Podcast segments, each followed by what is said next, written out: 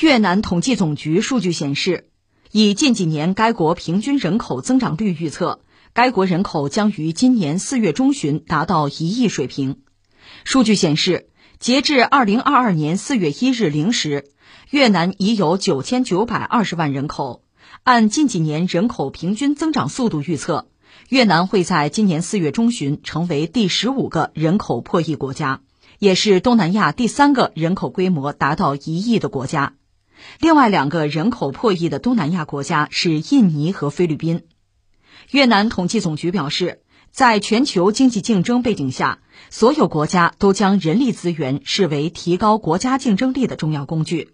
越南人口破亿有助于提升竞争力，这将是一个值得骄傲的里程碑，有助于提高越南的国际地位。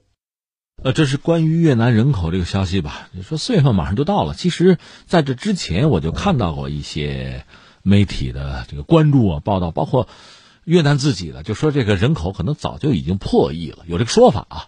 当然以人家官方的说法为准吧。那如今这个时代，这样的消息还是很让人感慨，因为就说就说亚太地区吧，你看，呃，一说到经济，中日韩这是领头的，你说到什么旅游，新马泰啊，对吧？但是。你要说到人口，有两个国家，一个是印度，一个是越南，确实不可小觑。因为全世界范围内啊，都在面临一个老龄化、人口老龄化的问题。欧洲有这个问题，日本有这个问题。其实日本还有一个问题叫少子化。说到这个问题，它和老龄化不能完全同日而语，两码事儿啊。但是少子化这个问题，韩国现在比日本遇到的就是更严峻了。那至于中国人口老龄化的问题，也已经不是什么新鲜的问题了。那你看，我们的人口政策也一再做调整嘛，就是要应对这个问题。但是另一方面，一个国家要发展、要崛起，尤其是一个发展中国家，经济要发展，人口是一个挺关键的因素。因为你有相对多的人口，特别是年轻人口，一个是什么呢？意味着就是你的劳动力不能说取之不尽、用之不竭吧，但是你这个蓄水池够大呀。另外就是消费市场啊。那在亚洲，大家看到就是一个是印度，一个是越南，就是人口啊，它没有老龄化。它没有少子化的问题，所以他们经济发展未来确实会有后劲儿，这个我们要看到。那么这不说到越南的人口了吗？实际上，大家呃因之更关注的还是越南的经济发展了。说到越南的经济发展呢，有人就愿意拿它和中国啊对比或者说事儿吧。当然，你要说对比，比如越南经济呃达到或者超越中国什么水平，这个坦率说谈不上，因为不是一个数量级，没什么谈的必要。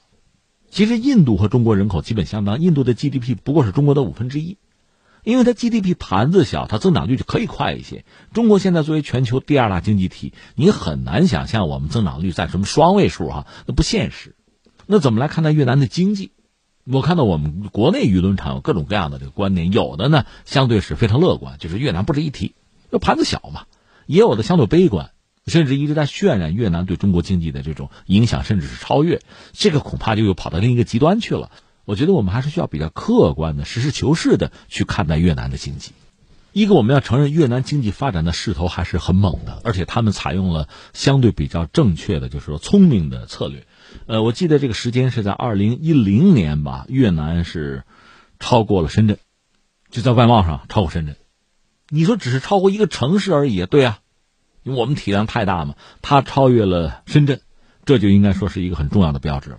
因为越南在国际市场上一般，它呼吁什么叫什么“中国加一”，就是当西方向中国大量进行投资的时候呢，越南你也投一点投一块钱你不会吃亏啊，投一块你不会上当，他来这个东西，那这个对中国外贸总的来说其实也是一种侵蚀，也形成一种竞争关系吧。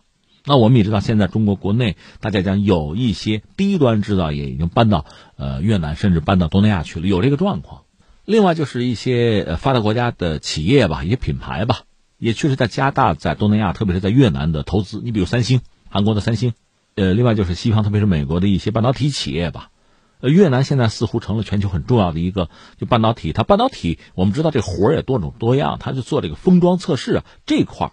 它成为全球不可小觑的一个角色，当然你说这块比较低端，低端它也加入进来了，这是越南，所以在外贸上讲，越南确实对中国形成了某种侵蚀和局部的竞争关系，这个我们要看到。那么现在你说它的人口，这也是很重要的一个维度，就是它的年轻的劳动力，甚至未来的市场，是值得我们重视的。那我们一样一样说，一个是什么呢？一方面，我们要承认，其实很多学者做这个调研，甚至跑到越南做就实地的调研，他们认为呢，中国主要是一些低端的制造业，一些外包什么的，是到了越南。你可以把这看作是我们的这个产业链的一个延伸，那局部的一个转移。从这个角度讲呢，当然不需要太焦虑。但另一方面呢，毕竟这里面有个就业的问题，就是我们自己的就业问题是不是已经解决了，完全解决了，没有后顾之忧了。另外就是我们的制造业升级、转型升级是不是已经达到了相当水平？我这么说吧，就是低端的制造业，如果我们不需要了，那它搬到越南去了，那就无所谓啊。那如果我们还需要，它至少能解决我们的呃税收和就业的问题，它搬早了，与我们可就不利了。所以这个程度啊，这个节奏的拿捏应该在我。对于对方来说，从越南那个角度讲，人家没得选择，尽可能的早点搬过来，对吧？他没得说。搬过去就是胜利，对我们来说可不一样。什么时候搬，怎么个搬法，这个节奏效率怎么把握，和我们的就业和我们的这个劳动力，呃，包括年龄啊、老龄化，就和这些怎么匹配，这是我们需要考虑的。我们的企业发展，我们的发达地区和相对不那么发达、欠发达地区，这个产业的转移，这是我们要有一个路线图，有一个时间表，这个是需要我们整体来规划的。否则，有一些哪怕是低端的制造业提前搬出去了，搬到东南亚或者搬到越南去了，对我们未必是好事因为我们现在就是高端的制造业还没有彻底拿下来，如果高端的没有拿下来，低端的又搬走了，那我们这个上不着天下不着地，这不就中等收入陷阱了吗？所以这确实是我们需要认真的考虑，就在国内加强规划、加强布局，要有足够的应对，要有个弦儿。我觉得这是我们要考虑的一个问题。而从越南来说呢，它确实船小好掉头。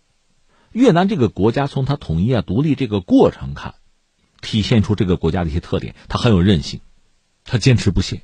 你就看越南战争，你能看到哈，之后它也是摸着中国过河吧，它也革新开放啊，它的很多政策直接用的就是我们成熟的那些经验了，包括在外贸领域抢占国际市场，它可真没客气。所以，对这一切，我们要有一个清醒的、全面的认识，要洞若观火。当然，话说回来，你说人口对他来讲是一个优势，对吧？因为他年轻啊，没有老龄化问题，是个优势。但是，他也有一些固有的问题。这些问题包括什么呢？你比如能源，他大量的能源等于说从中国进口。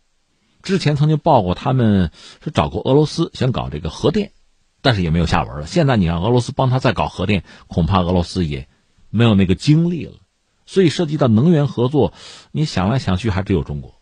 另外，中国呢，考虑和东南亚的关系，它肯定是整体来构想的。那么，如果东南亚国家都看重中国，都选中国，那我们也有一个就怎么均衡的问题，怎么样协调的问题。东盟可十国呢，越南是其中之一而已啊。所以我们哪怕是产业向外转移，那怎么向东南亚转移？越南是一个选择，它不是唯一的呀。恐怕我们也需要有这方面的考虑。另外，越南本身呢，其实我们说，如果和印度比起来，啊，印度都十四亿了，越南一亿，都没有老龄化的问题，但实际上涉及到和经济的关系吧，各有不同，区别还很大。拿印度来说，十四亿人，它有种姓制度啊，而且我记得，就是印度人口突破十亿的时候，都早了。我看过一篇文章，大约讲说什么呢？印度八亿农民养着一亿的贵族和一亿的 IT 精英，是印度的 IT 和西方接轨的。印度很多高层次人才是在硅谷、在华尔街，是做 CEO 的，但是这和他八亿农民没什么关系啊，没有给他们带来任何利益啊。说到底，他阶层固化，没什么流动性。越南不是，越南呢人口虽然就一亿人吧，它人口流动性是比较强的，那市场也是比较活跃的，那么公众的这种呃创造力应该也会比较强。这是越南啊，但是越南自身的问题，刚才我们说能源之外，还有一些问题，你比如说。涉及到政局啊，政治是不是稳定的问题？他之前有所谓“四驾马车”一说，就这两年我们看到越南政坛发生一系列的变化，这涉及到是不是国家稳定的问题？还有一个所谓腐败问题。另外还有一个越南的特点啊，其实也不叫越南的特点，这个世界上实际上你知道，很多国家的军队是经商的，中东很多国家的军队都是经商的，它社会资源的分配上，这些国家会出现某些特点，那最终它的经济结构上会有某些特点、某些变化吧。而越南军队经商，这些问题说到底，一方面和他经济社会发展现在这个阶段肯定是有关系的，也正因为有这个关系，千丝万缕的联系，你说就行了，到今天为止不经商了吧？不是你这一句话就能解决问题的。就算解决这个问题，也需要一个过程，而这个过程本身，可能意味着这个国家经济的发展向哪个方向去。另外，整个社会要付出多少代价，这些要统筹考虑的。但是不管怎么说，最终我们要讲的就是越南的人口现在我们看到达到一个新的数量级，同时它的经济经济发展一直还是比较迅速的。那么人口或者叫我们所谓人口红利啊，对他来说现在还在起作用。而它经济的发展，特别涉及到外贸这一块，对我们形成了一定的侵蚀，有相当的竞争关系。那我们总体来说，制造业肯定我们作为重中之重啊，国之根本来发展，这没有问题。那么高端制造业必须抓紧突破，我们必须完成我们的转型升级。在我们形成国内的特别好、特别理想的一个产业结构之前，哪怕是低端产业，就是外迁，比如到越南，这都是我们要仔细去思考、去研判，看看是弊大于利还是相反。